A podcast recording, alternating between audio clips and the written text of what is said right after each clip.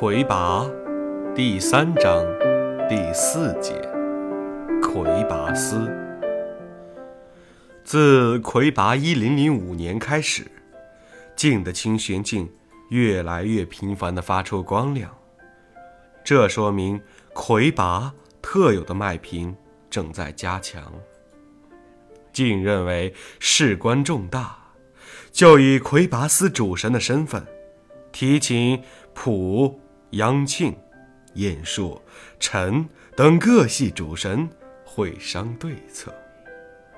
主神们普遍认为，清玄镜的反应与魁拔出现这两者之间的对应关系还不能认为是绝对对应的。比如说，四十七点六四八这个脉频，虽然确实是魁拔特有的，但并不是。只有魁拔才有。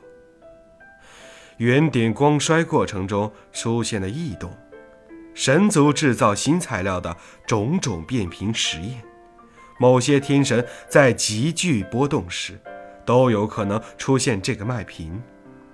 另外，在魁拔六六五年，镜就是根据与清玄镜原理相同的监测装置所发生的反应，预报魁拔复活的。历史证明，魁拔没有复活。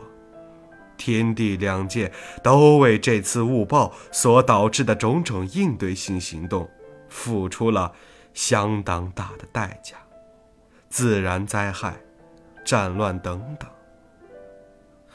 总之，清玄镜的反应不足以作为魁拔出现的充分证据，但众神又认同镜。所提出的魁拔可能存在的假设，同意采取防御性对策。那么，采取什么对策？主神之间存在的争议。晏殊认为，可以让地界的神圣联盟主持一次全民甄别行动，所有身份不明者一律处死。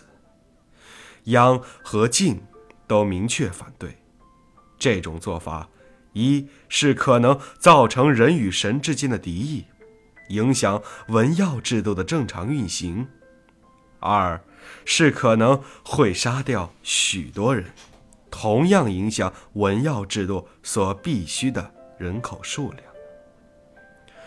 普和臣说的比较虚，臣只是提醒众生注意。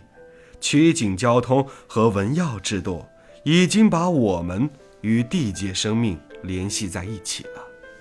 神族在地界游历造成的有性繁育，让神族的数量增加的很快，已经对文耀制度催化下的形意循环产生依赖。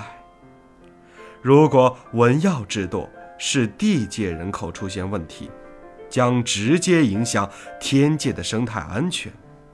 保护地界生灵，就是保护天界自己；伤害地界生灵，也是伤害天界自己。这就意味着，如果因为消灭魁拔而造成众多地界生灵的死伤，那是不行的。任由魁拔危害地界。其结果也会造成地界生灵大量死于战乱，那也是不行的。普认为，这已经变成了一个算术问题，就是计算出哪种办法的伤亡相对较少，哪种办法就是合理的。竟请教晏殊，能否制造出一种针对魁拔麦频的特效武器？比如说，一种可以对四十七点六四八这个脉频进行共振的一件什么东西，使用时只有这个脉频的东西会受到破坏，而不是这个脉频的生物则安然无恙。晏殊称，自燕时代其实就一直在研究脉频武器，虽然不断取得了一些进展，但。还没有达到这样精确的程度。这次会议没有达成任何有实质意义的决议，或者说，决议就是等待。这让静有些沮丧，但他确实没有任何理由改变这样的结果。经过思考，竟决定让曲景思告知所有去地界的游历者，刘星感知到的所有与魁拔有关的信息、重要情况，立即报告魁拔斯。同时，魁拔斯组织选派一些小神，在地界布设情报点，混入妖怪群中打探有关魁拔的情报。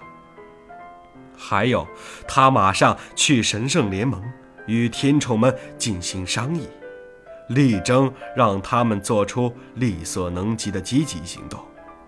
他在考虑让神圣联盟也建立一个与天界相对应的魁拔斯，一起应付魁拔的问题。